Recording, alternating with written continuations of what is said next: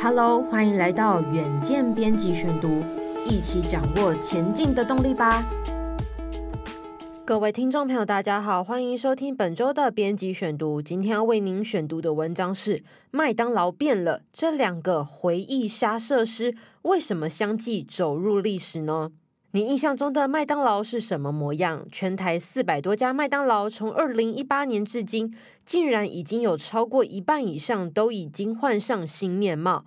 但令人不舍的是，儿童游乐区以及 Mac Cafe 吧台等设施都将逐渐走入历史，取而代之的是庆生空间以及更大的餐厨区。根据了解，光是餐厨区改装费用就高达六百万元，比开一家星巴克还要贵。麦当劳大改装盘算是什么呢？请听今天的文章。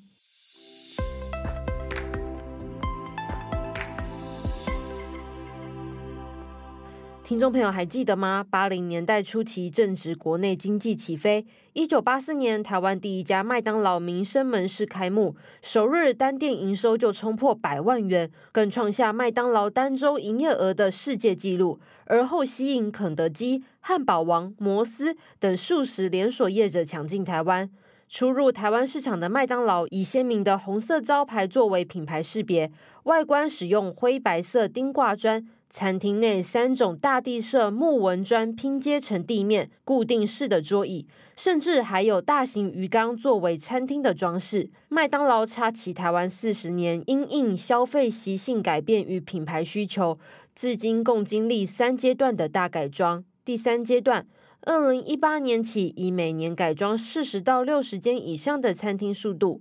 截至今年，全台四百多间麦当劳已经有超过一半以上都换上新面貌。新的麦当劳有何不同呢？实际观察，改装后的麦当劳有四个差异。第一个，空间上以面包、煎蛋、肉饼等经典食材元素点缀餐厅墙面，而点餐时视线可以穿透的餐厨区被封闭起来。每间改装店约增加二到三坪的餐厨空间，同时也缩减用餐空间。第二点，增设自助点餐机；第三点，增设专属外送取餐窗口；第四点，儿童游乐区以及 McCafe 吧台将陆续退场，取而代之的是庆生活动专区。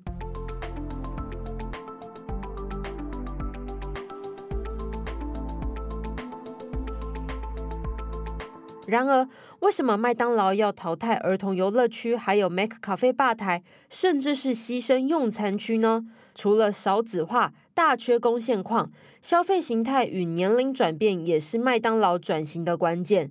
在麦当劳拥有二十年展店资历的餐厅发展事业群副总裁黄美玲，她就指出了，一九九零年代，家长不是麦当劳的主要客群。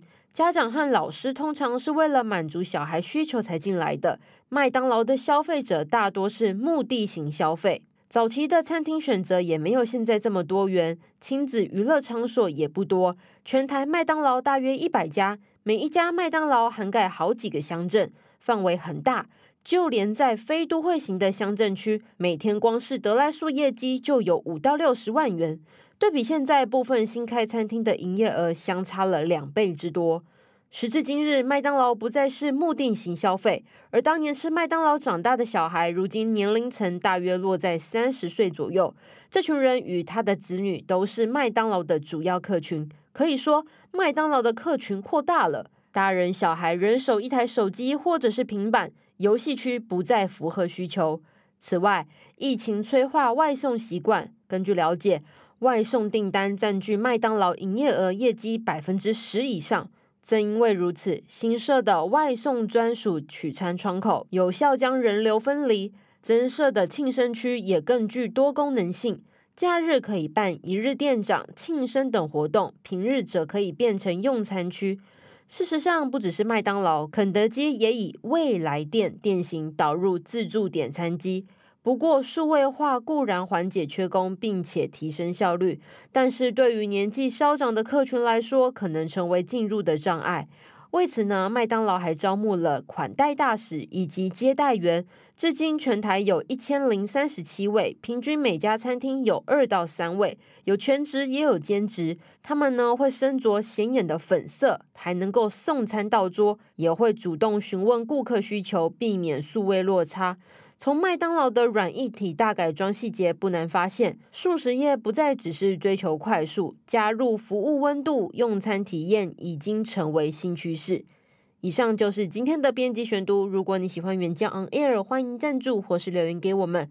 如果想要了解更多细节，欢迎参考资讯栏的连接。